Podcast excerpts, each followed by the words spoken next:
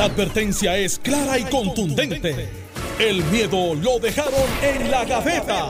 Le, estás dando play al podcast de Sin, miedo, de Noti1630. Buenos días, Puerto Rico. Esto es Sin Miedo en Noti1630. Hoy vamos a estar hablando de unos temas muy interesantes, principalmente eh, la posibilidad de que se aumente a 15 dólares el salario mínimo federal, lo que aplicaría obviamente en Puerto Rico y vamos a hablar si, si están las condiciones, si no están las condiciones, qué efecto dominó puede tener eh, eso. Eh, vamos a estar hablando también del proceso de vacunas, que aunque hay un atraso, eh, Puerto Rico está en la sexta posición a nivel mundial en, términos de, de, vacunación de la ciudadanía. Así que vamos a estar hablando de esos y otros temas. Ya está con nosotros el senador Carmelo Rivas, que le damos los buenos días. Senador. Buenos días a ti, Alex. Buenos días, Alejandro. Vente, maestra, que me estaba haciendo una seña. Muy bien y a todos los chicos en la cabina. José Enrique Alvira. José Enrique Alvira y Jun Jun no lo veo por ahí, pero. Alejandro García Padilla, buenos días, bienvenido. Buenos días, Alice, a ti, al país que nos escucha y por supuesto a Carmelo, Mente Maestra, a todo el mundo aquí en Noti1. Bueno, eh... De hecho, ¿dónde está Barbarito? Que hace días no lo veo. Barbarito. Ya pasó la Navidad y no puede ser el Grinch, así que Jerry ahora es Barbarito. está por ahí, Jerry viene todos los días a trabajar. no, yo no lo he visto. lo vi ayer, no lo vi. Lo extraño cuando las cosas andan bien y él hace la pregunta nube negra. Eh, esa. Mira, eh, bueno, el primer tema hoy es el aumento del salario mínimo. Eh, el presidente Joe Biden ha hablado de que su intención es elevar el salario mínimo federal de 7.25 a 15 dólares eh, la hora, lo cual aplicaría en Puerto Rico.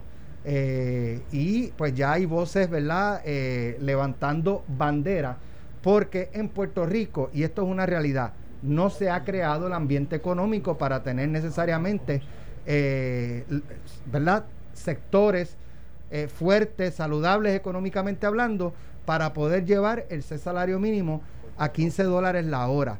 Eh, así que ese, ese es el primer análisis que quiero que ustedes pues comiencen a, comentar. Carmelo. Mira, para los que están viendo el video, yo le acabo de pedir prestado la, la calculadora a Alejandro, porque ciertamente dejé el celular. Así que los que me escriben hoy, lo siento, hoy nos vamos a capela. Eh, y entonces tú miras 15 dólares la hora por 40 horas, son 600 dólares semanales. Al año. Eh, estamos hablando de al año 31.200 dólares. Eso es lo que da. 15. 15 dólares la hora. Porque a veces hablamos de 15 y decimos, wow, pero ¿qué voy a hacer? estamos hablando 31.200 dólares la hora. 15 dólares, no lo que tenemos ahora. No quiero hacer el cálculo para no llorar de los de 7.25, pero debe de estar entonces, imagínate, a 15 mil, 14 mil dólares. 15 aproximadamente. 15, 15 mil, o sea, 7.25 es 15 mil dólares Correcto. el año. El año. Ah, y eso es bruto. Eso es sin las deducciones. Y claro, no entremos en los tecnicismos que muchos de ellos a ese salario tienen exentos, un montón de cosas. Pero son 15 mil 80. Alex, vamos a ser honestos nosotros mismos aquí en la ecuación. Y vamos a ver los dos lados. Vamos a ver el lado del, comerciante que dice, yo no puedo pagar más. Y de esos hay algunos que sí pueden justificarlo. Quizás, por ejemplo, los que están en la empresa de, comida rápida. Los comerciantes que son una cantidad considerable. Los pymes. Los pymes, que son la inmensa mayoría de la fuerza económica local. Pero vamos a analizarlo de verdad. No, no seamos hipócritas en el análisis. Estoy siendo el necesario de 15. Bueno, lo que, que llegamos allá. Yo tengo una teoría que no vamos a llegar ahí. Realmente 31 mil dólares es un salario que tú digas, wow. Es que eso no está en duda. Ok, pues ya estamos estipulando, un, punto. Que, Vamos al segundo punto. Sería justo para los empleados. no, no. Y para la economía. Ganarse esa cantidad de, dinero mínimo. Ahora, Ari, para la economía. Para la economía. Y ahora aquí viene mi punto. Usted puede estar en acuerdo o en desacuerdo conmigo. Yo vengo de una familia de negocio pequeño. De negocio pequeño de manufactura donde mami cosía, papi vendía y ahora me estoy mi hermano con tres empleados y eso es lo que hay, una fábrica de matres, eso es lo que hay. Entonces yo pregunto, tú sacas los de fast food, los que están ahí, este, comida rápida, que es quizás tu primera em, experiencia de empleo, y tú dices, wow, 7.25 la hora, si lo subo a 15 tengo que sacar gente. En serio, no funciona así. Pero, ¿qué es lo que va a hacer el presidente Biden? Está forzando ciertamente algo que es cíclico.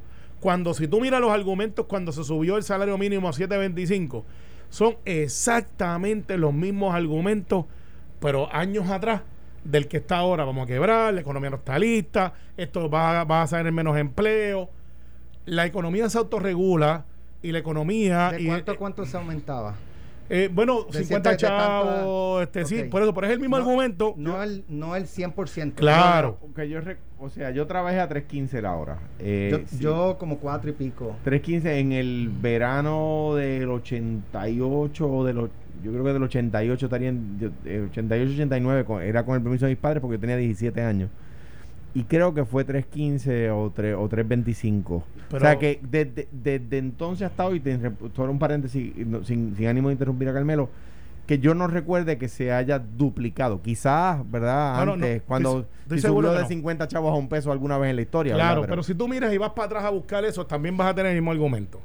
Y lo que te quiero plantear con esto, Alex, es que siempre hay gente que no va a estar conforme, pero cuando tú miras la historia, y esto es cíclico, vas a poder aumentar el salario mínimo con unas cláusulas que, dicho sea de paso, cuando miramos la realidad del mercado laboral de nosotros, Alex, hay muchísima gente que 15 dólares la hora no le va a hacer ni por ni fa porque ya están ahí. O sea, ya están ahí. Entonces, por ejemplo, esa persona que ya está ahí, eh, es, principalmente es un profesional. Sí. Ok. Y llevas a un personal, eh, que, pues, digamos un conserje. Alguien que acaba de empezar. un conserje. Alguien que acaba de No, empezar. un conserje.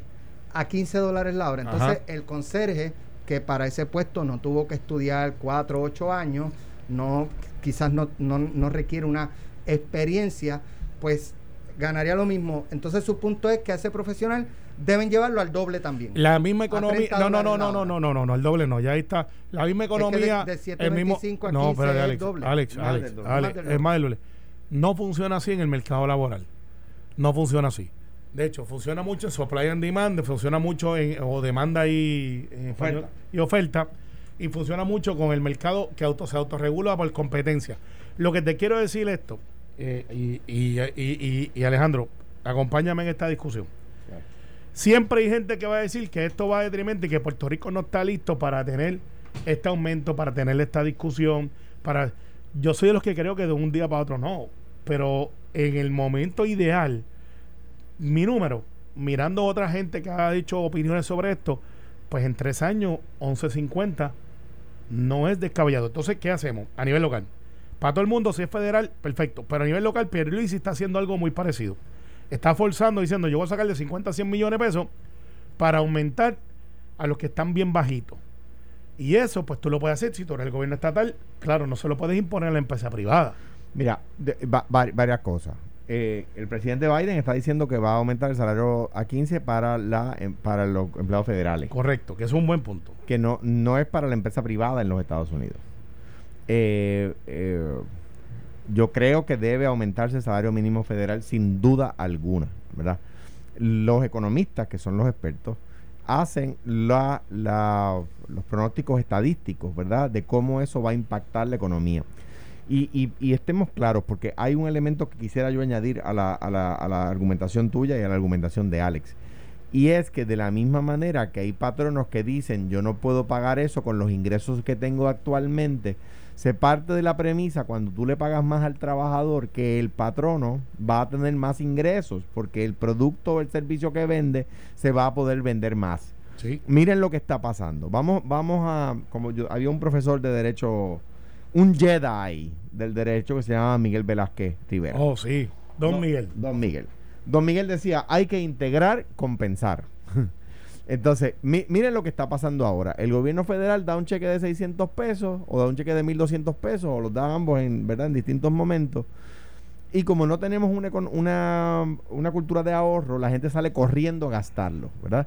Y tú tienes que el mercado al detal, en pandemia, está habiendo un montón de dinero en las cajas registradoras y que los eh, eh, patronos eh, de eh, pequeños, ¿verdad? Estaban bien, le estaba dando trabajo encontrar gente para que trabajara, Un montón. porque les estaban dando el dinero, ¿verdad? Y esa Sobre gente todo en estaba, construcción. estaba- exacto, estaba saliendo a gastar, ¿verdad?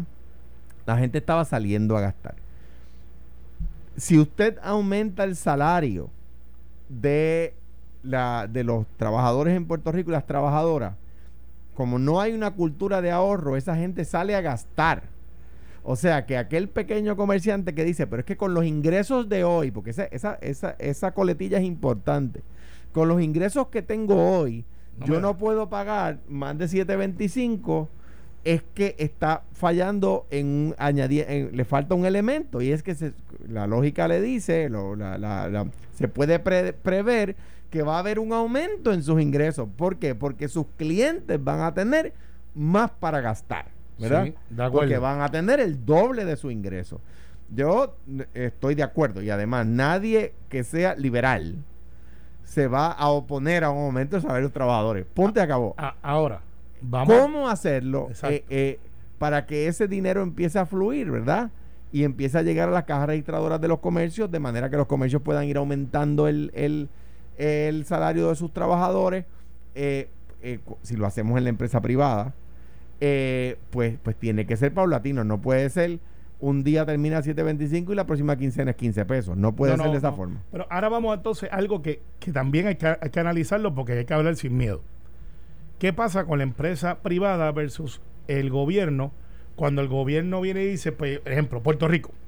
Pedro Luisi mañana dice, vamos a subir el salario mínimo y vamos a subirlo de 7.25 para los empleados estatales, porque no puedes hacerlo en los municipales, o pudieras, pero tendría otras repercusiones. Y de momento le dice 13 pesos la hora. Eso se llama un Carlos Méndez. Carlos Méndez en Aguadilla exalcalde de Aguadilla, él dijo, los empleados municipales míos se van a ganar 12 pesos la hora. Y todo el mundo decía, pues yo quiero ir a trabajar a Aguadilla porque pues yo eh, es mejor irme a trabajar por el municipio que irme a trabajar en una empresa privada quizás. Pero dejó un déficit de un chorro de millones de pesos. Pero, yo no, sé si fue eh, su sucesora, ¿verdad? Pero eh, ¿cómo se pues, llama? Pues, Irizarri. Pues, pues, no sé, no creo. Ya, ya, Yanitzia. Yanitzia. no, no, creo, Yanitzia tuvo bien poco. Quizás esto es algo que se va arrastrando en los municipios y tú sigues poniendo corriendo tus pérdidas atrás y vas progresando en las cosas que construyes. Pero el punto de mi análisis es el siguiente. Si tú de momento le dices, como pasó en este tiempo reciente con Ricardo Rosello, que dijo todos los proyectos, todos los proyectos que son de construcción, que tengan fondos federales, pues un acuerdo que yo hice con la Unión Liuna, tienen que pagar 15 dólares, no menos. Pues un montón de gente salió corriendo para los contratistas que estaban en los proyectos federales y dijo, pues yo me voy con el de 15 pesos la hora porque en el otro lo estoy a 12 pesos. Y creó entonces un desfase en los proyectos privados. Y por eso muchos contratistas privados dijeron, espérate, espérate, pues si yo no tengo con el gobierno. Yo conozco proyectos privados que se detuvieron por eso. Claro, porque hace lógica una persona que dice, yo me voy con 15 pesos la hora versus 12, es el mismo sol, estoy acá, lo otro, me meto en el Liuna, que es una unión, y tengo estas cosas, y tienes ese problema. ¿Cómo se resuelve? Bueno, es algo a largo plazo. Yo soy de los que creo que... Yo creo que la gobernadora derogó esa. Derogó eso, sí. Pero eso es una cosa que va a volver. Porque bueno, con el tiempo va a volver. muy pronto va a volver. Y digo, y, y, de nuevo, yo como, como liberal no puedo bajo ninguna circunstancia ponerme a eso. Mencionaste lo que está proponiendo el gobernador Pierluisi de los de buscar aumentar 100 millones nómina. Eh, se puede hacer si reduces contrato 20% es la orden ya. Problema, bueno, ahí vamos. Si es 20%, quiere decir que el gobernador Rosselló y la gobernadora Vázquez aumentaron la contratación externa. Y te digo por qué. De acuerdo a la oficina de la Contralora, Yasmín Bardivieso, en mi gobierno se redujo 75% la contratación externa del gobierno, de la, del gobierno a la empresa privada. Entonces, si a diciembre 31 del 2016 se había reducido en 75% la contratación del gobierno a la empresa privada, para tú reducir los 20% adicional, tendrías que haberlo aumentado en los cuatro años pasados, que no es culpa del gobernador Pierluisi, por supuesto. Claro, no, la, orden de Pedro Pierluisi es que el 20% de reducción en toda la contratación, eso pues es un montón de millones y de ahí posiblemente están saliendo entonces, los neteas, 50, sí. neteas, que hay... Y, usa el attrition también. Hay una, bueno, para, que la gente nos entienda, attrition es que pues, por decir algo, de cada 10 que se retiran, contratan solo 5. Pero ¿sabes por qué pasa eso, verdad? Porque la economía no da para más. O sea, si tú tienes, por ejemplo, aquí, eh, aunque nosotros seguimos siendo los que más empleados tienen, eh, cuando yo entré a Noti1 en el 2002, eh, nosotros teníamos como siete reporteros. Siete reporteros. Así que yo creo que la teoría de no, siempre dicen que no pueden, que van a votar gente, eso es falso. No, eso es cierto. Sí, Ah, No necesariamente vota gente, pero no creas más empleo. Congela Se esa te plaza, retira uno y congela la plaza, plaza. congela Sí, esa pero- plaza, pero- que fue lo que yo hice, o sea, yo, cojo el gobierno, Carmelo. yo cojo el gobierno con, con entonces- 105 mil empleados Tú no puedes y lo entrego con 85 mil sin votar gente, que, no puedes- que tú- no llené las plazas Tú que se no puedes decirle, por ejemplo, a la Autoridad de Energía Eléctrica, bueno, pues apágame el transmisor de Arecibo o apágame el transmisor de Ponce, pues lo que tengo es para pagarte los otros tres tran- transmisores.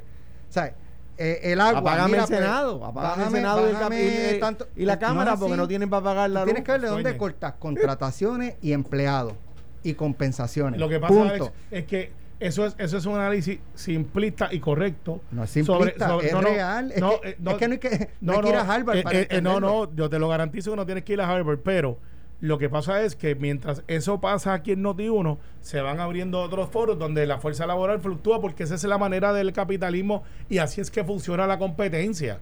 Ahora tienes una tecnología que no tenías antes. Ahora tú puedes ver mediante un teléfono antes de que tenga una camarita y así por el estilo. Pero eso son otras. Es, es, es, un aspecto tan complicado que se va ramificando. Lo que sí va a pasar es que yo te garantizo que Pedro Pierluisi ya eh, puso los, los ojos y dijo: Yo quiero aumentar ese 20% que me estoy dando en contrato. No lo voy a ahorrar en ninguna cooperativa, lo voy a poner en la fuerza laboral para pagar mejor. Hay muchos empleados públicos. Y no para poner los puestos de a correr en la, en la economía. Claro. Y 50, 100 millones, Alex, aunque no parezca mucho, es bastante dentro de una Pero economía. en el agregado, bueno, en el agregado. No- no- no es un puño, Como dicen pero- los americanos, doesn't scratch the surface para el agregado. Pero para ese ser humano sí. sí, Ahora, claro. Voy a hacer una pregunta, la dejo sobre la mesa y ustedes la contestan cuando regresemos. El gobierno de Puerto Rico, entiéndase, Junta de Supervisión Fiscal, tiene que autorizar todo el movimiento de dinero. Aquí hay dos, los amigos de dos- no- no todo aquí el hay dos- medidas que quiero que, que analicen. Lo que se saca de presupuesto. Los sí. 8.9 millones Sí. para, La estadidad. para la, la- la- ¿verdad? el plebiscito, la, selección y de la igualdad. delegados, whatever, Sí. para la estadidad. Y el aumento eh, de, de- de salario mínimo que impacta al gobierno. Sí. Eh, son medidas, esta es la pregunta y ustedes me la contestan cuando, son medidas que probablemente Pedro Pierluisi sabe que la Junta lo- la va a volar en canto, pero él hace el checkmark de lo intenté, cuando regresemos me contesta. Estás escuchando el podcast de Sin, miedo, de Noti1630. Bueno, ya estamos de regreso. Es una pregunta sobre la mesa. Eh, Pedro Pierluisi propone aumentar el salario mínimo eh, y obviamente la parte que atiende a- a- al gobierno de Puerto Rico pues tiene un impacto en el presupuesto eh, y también Pedro Pierluisi pues ha promovido el que se destine 9 millones de dólares para el proceso de selección de delegados que van a representar a Puerto Rico en el Congreso como parte de la estrategia para traer la estadidad. Eh, son dos medidas que conllevan erogación de fondos públicos y eso es lo que toca, autoriza o maneja la, la Junta de Supervisión Fiscal. Y mi pregunta es si Pedro Pierluisi está sometiendo cosas que realmente eh, son, pues, lo intenté sabiendo que la Junta o, entendiendo que quizás la Junta se lo va a virar, eh, pero por lo menos él queda como el bueno de la película. No. O, o él entiende que realmente las dos cosas van a ser aprobadas por la Junta de Supervisión Fiscal, que ya no está Carrión, ya no está Caco García, o sea, ahora es Justin Peterson, este... Mira, Alex, no. La contestación a eso es no. No ¿Por qué? ¿Por no qué? que él lo piensa o no que eso no va, que, que la Junta lo va a autorizar. No, no, él no piensa eso de que déjame llenar el espacio porque se revierte entonces en una derrota simbólica hacia él. ¿Sabes? Porque no importa que tú digas, pues déjame erradicar los 9.8 millones sabiendo que no me lo va a aprobar la Junta y después yo digo, como quiera tratar, no, porque esa discusión no se queda ahí. Porque la pregunta sería, ¿y entonces qué va a hacer usted después? Y, y le rebota a él en su aspecto político, porque él es un candidato electo, gobernador, pero con mira, a- no se equivoquen, a correr una vez más. No es que él dijo, llegó, juramentó, levantó la mano y dijo, así me ayude Dios y este es mi último cuatrenio. O sea, la expectativa sin anunciarlo es, yo lo voy a hacer bien para ganarme la oportunidad de que el pueblo me dé una segunda oportunidad. Y ese pueblo de él es estadista porque aunque él coge votos de todo el mundo, ciertamente representa una insignia. ¿Y qué es lo que une el PNP? ¿Qué es lo que pide el PNP como institución, como partido? Estadidad. ¿Cuál es la crítica del PNP como institución y algunos miembros del Partido No Progresista referente a la estadidad? Que cuando el PNP gana, hace muy poco o son muy tímidos para el asunto del estatus. Luis dice, no, pues eso aquí se para, tengo un mandato, voy para allá. La Junta le dice que no a los 9.8 millones, le crea a él una situación adicional de ¿y qué yo hago ahora? Así que él está confiado y tiene que hacer el máximo para que se apruebe esos 9.8 millones, que yo vuelvo y repito, yo sé que pidieron 9.8 y yo no sé si se lleva tanto. Mira, dos cosas. y, al segundo, para pasar, perdona, para pasar a los segundos de lo del salario, es tan sencillo como decir de dónde sale, quién paga. Y él tiene que hacer el ejercicio, que estoy seguro que lo hizo, de decir, pues mire, de este recorte, yo voy a hacer esto y se queda en funcionamiento de gobierno. No es que lo estoy haciendo para hacer un parque de diversiones, es para incentivar la fuerza laboral, que usted sabe que estamos en problemas. Y por último, estaría bien raro que la Junta de Control Fiscal se interpusiera, porque es un fino balance, entre un asunto de estatus con un mandato, con un voto versus gobernanza. Literalmente, si la Junta dice que no, que es una posibilidad siempre, con estos muchachos que andan por ahí. No, y la Junta también se puede, puede tomar eso en consideración, como puede también tomar en consideración que el Congreso ha dicho no va a pasar nada. Pues eso, no, lo, eso, no lo ha dicho el Congreso. Eso no lo ha dicho el Congreso. son, hay tres o cuatro miembros del Congreso versus una decenas y decenas y decenas que han dicho, y personalidades de la prensa, personalidades este, mediáticas, que no las cubren en Puerto Rico, que han dicho en más de una ocasión la estadía para Puerto Rico eh, debe de ser aceptada. Bueno, pero no tiene los votos. Ahora bien, el, ni allá ni acá. Ahora bien, el tema es el siguiente. En cuanto a los 100 millones, déjame separar los dos temas. En cuanto a los 100 millones de para aumentar el, el, ingreso de los que ganan menos en el gobierno, que creo que es una buena medida, la Junta se la aprobaría si lo hace, por ejemplo, cortando contratos en el gobierno. O sea, que no aumenta el presupuesto. Yo lo ¿Cómo yo le aumenté el, salario a los policías? Pues yo le aumenté el salario a los policías reduciendo el presupuesto de Puerto Rico a la misma vez. ¿Cómo? Pues eh, moviendo de contratación externa a salario de los policías. ¿Ves? Eh, ¿Cómo eliminé la, la cuota que le habían puesto los estudiantes de la IUPI? Pues moví, pues, ese, ese ingreso se sustituyó por otro ingreso eh, que venía de, de, de, de, de, contratación. O sea que se puede hacer sin que tenga que ir a la Junta, ¿verdad? Sin que la Junta lo tenga que aprobar porque no trastoca el presupuesto. Ahora, vamos a, los a los 10 millones de pesos esos que quieren para otro embeleco de estadidad. El problema es que él dijo que los va a utilizar de fondos de CARES. Y para que los que nos están escuchando recuerden, los fondos CARES son los que se asignaron para atender la pandemia del COVID-19. Y eso es un descaro.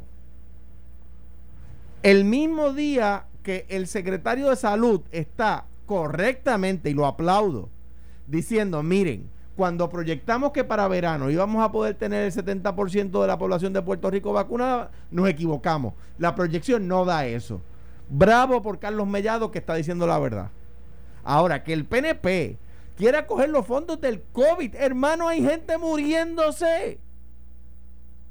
Y quieren coger los fondos de COVID para un embeleco de estadidad, para otro embeleco de estadidad, porque Carmelo tiene razón, lo, hace lo hacen para llenarle los ojos a los estadistas. Yo no dije eso. Para que parezca que están haciendo algo, para que no lo acusen de que fueron light con la estadidad. Pues les tengo noticia.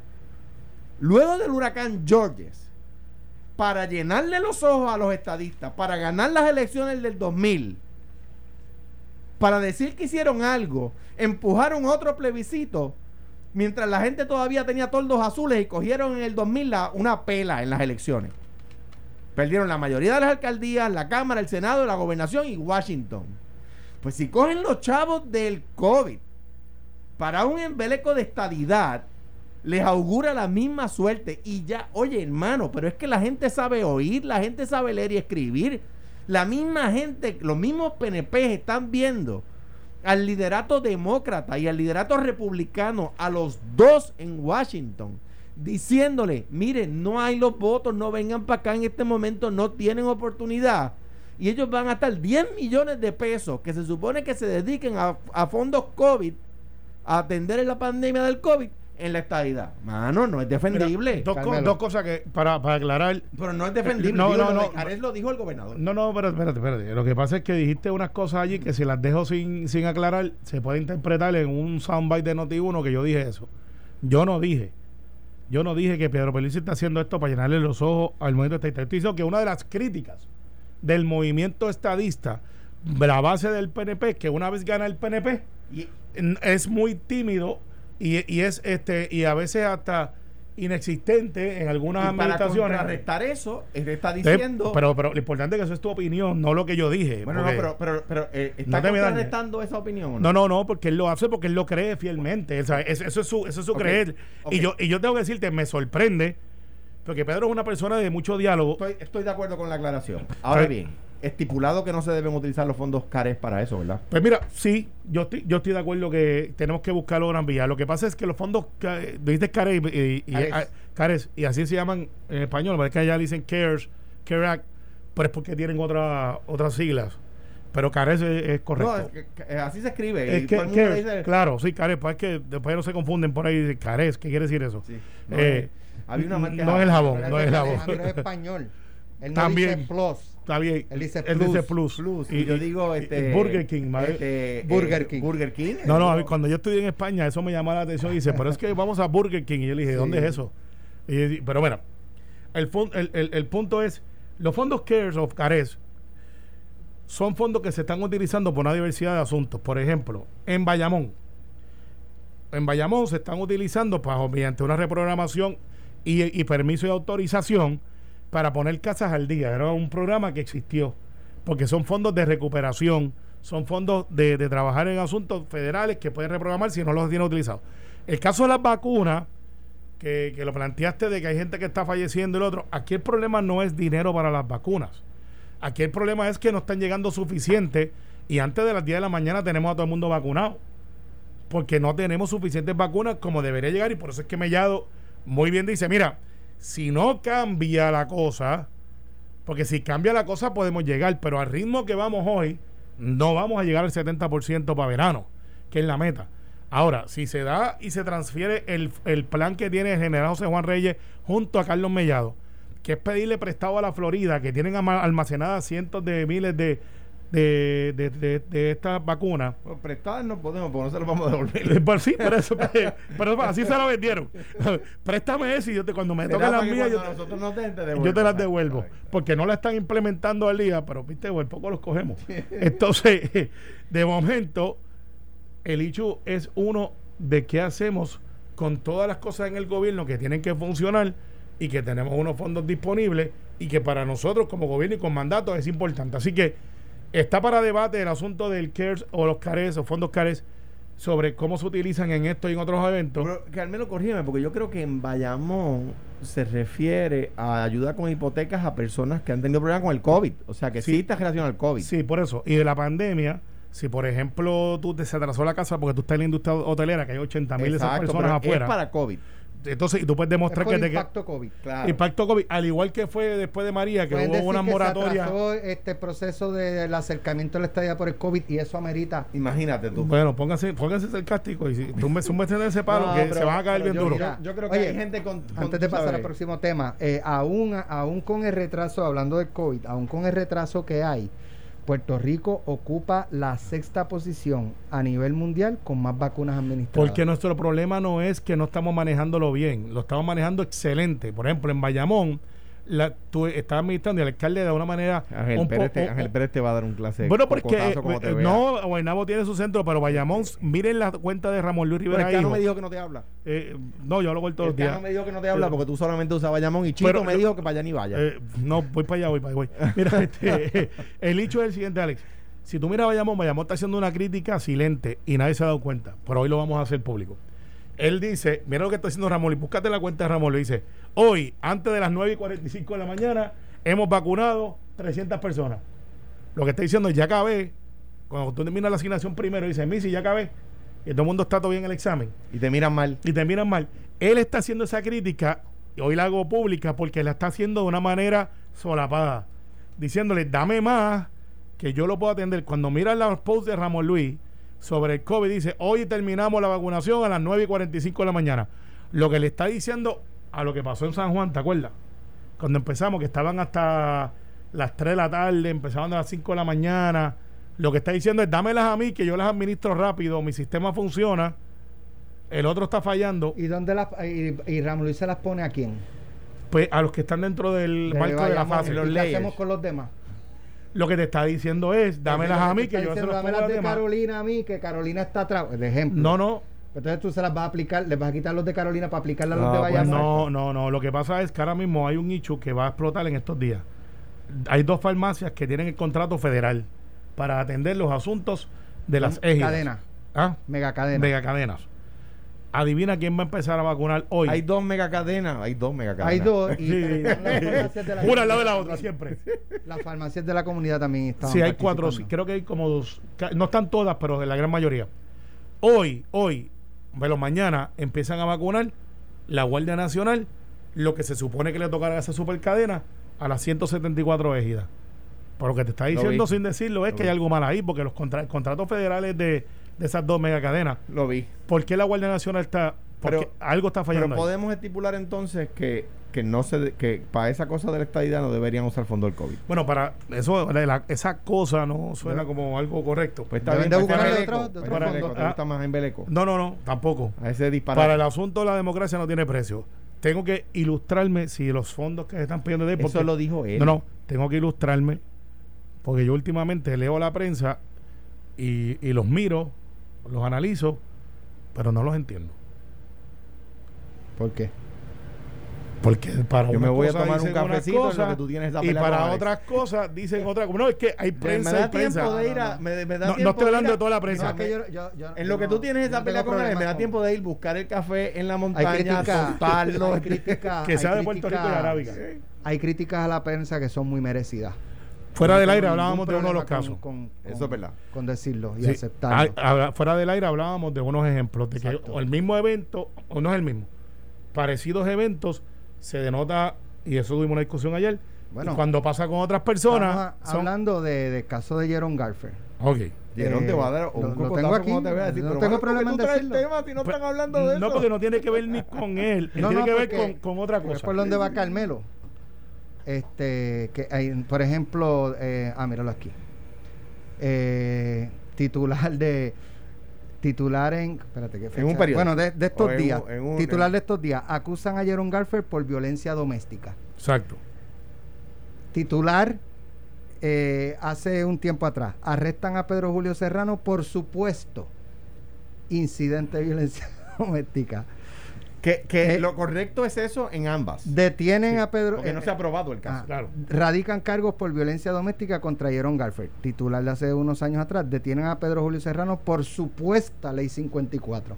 Y es como tú le aplicas Claro. a Pedro Julio el supuesto y al otro. Que, que- Pues, que yo- el- el- lo correcto digo, en ambos si- es el supuesto, porque no si, se ha aprobado si, el su- caso. si Sí. fue- si fuera un juicio, yo dije, su señoría, sometido el caso. Digo, y no es que estemos. Este, no estamos justificando ninguno, no, los no, bajo ningún casos. concepto. Simplemente como en circunstancias similares. eh, a uno se le pone, a Pedro Julio le ponen que es supuesto, o sea, como que no se sabe. y- Alegado. eh, Que- que- sí. Y de nuevo, hasta que un tribunal no lo encuentre culpable, es lo que decíamos ayer, y yo lo digo cuando son populares y cuando son PNP también.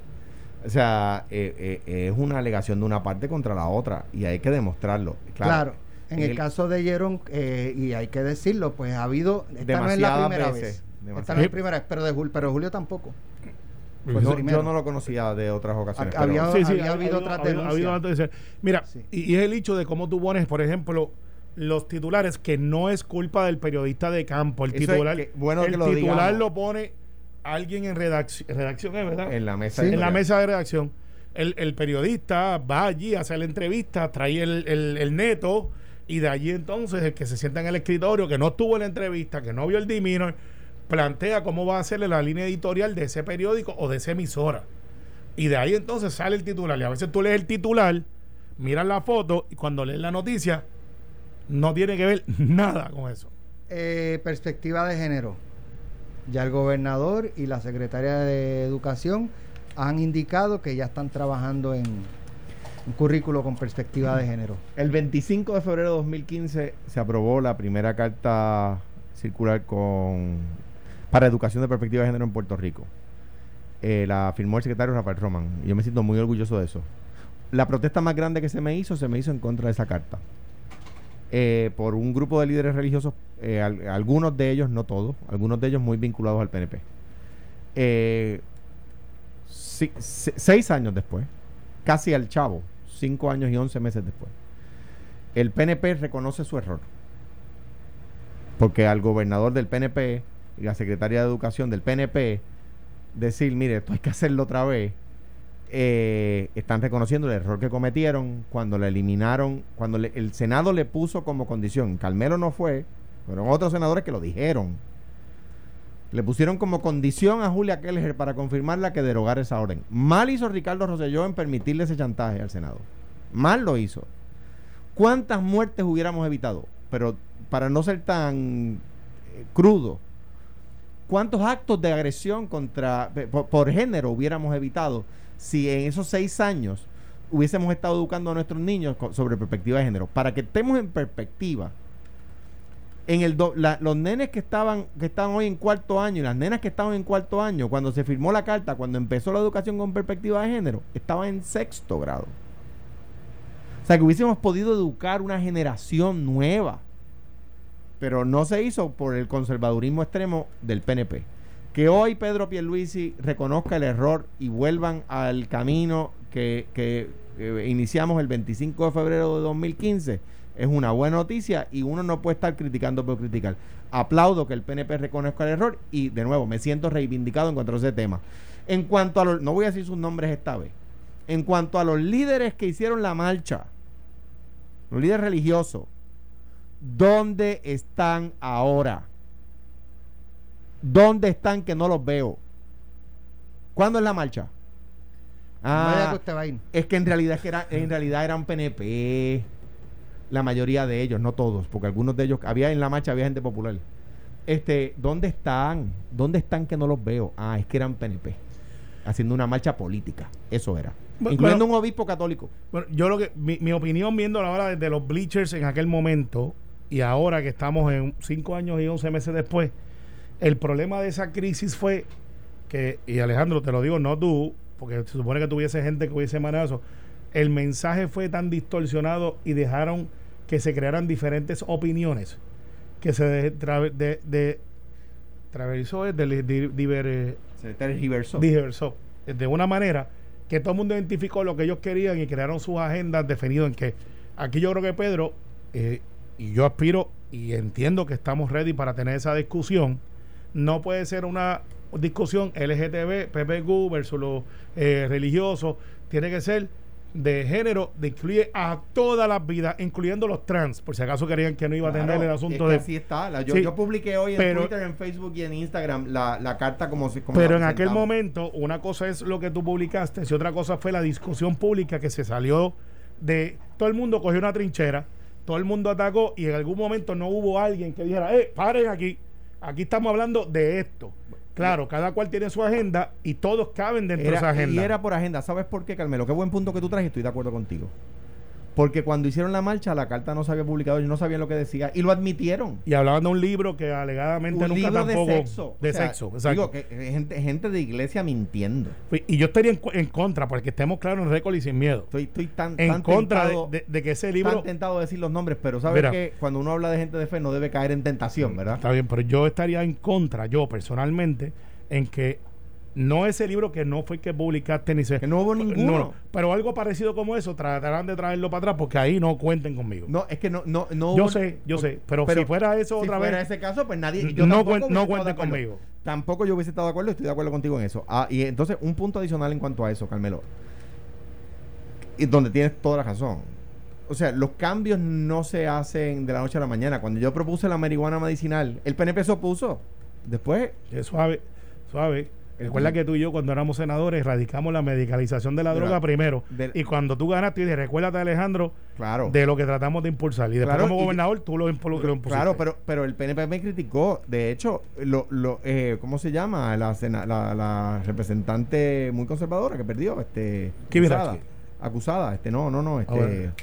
En este cuatrienio la acusaron, que fue candidata a alcalde también, este, secretaria del PNP alguna vez, este, María Milagro Charboniel fue muy vocal y después ella estuvo a cargo de, presentar una ley eh, para, para cambiar mi orden ejecutiva por una ley. O sea, que, que, que, fueron moviendo su pensamiento y eso es bueno. Que hace seis años el PNP se oponía a capa y espada a la educación con perspectiva de género en las escuelas y que hoy el PNP reconoce su error y dice, no, mira, eso hay que hacerlo. Eh, Es, es que el- el aprendizaje es cambio y eso las sociedades son así. Los cambios no se dan todos de un día para otro. Y yo sé que yo propuse cambios bold, que yo propuse cambios agresivos eh, y, que, y que demoraron un poco en percolar. Qué bueno que hayan percolado. Mi crítica es a que hubo, no, no a los que han, han ido moderando su posición, a los que hicieron una marcha que hoy están callados, porque lo que eran No, eran. no van a estar callados, Lo ellos que van a eran salir. eran PNP marchando. No, no, ellos van a salir. No van a salir. Van a salir. Cada vez que lo diga lo voy a decir. No todos, porque allá había pastores No. independentistas y Pero, populares. Alejandro, van a salir. Van a salir. Gracias, Carmelo. Gracias. Alejandro. Van a salir. próximo, pelota dura con Ferdinand Pérez.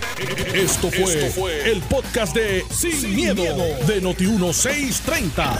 Dale play a tu podcast favorito a través de Apple Podcasts, Spotify, Google Podcasts, Stitcher y notiuno.com.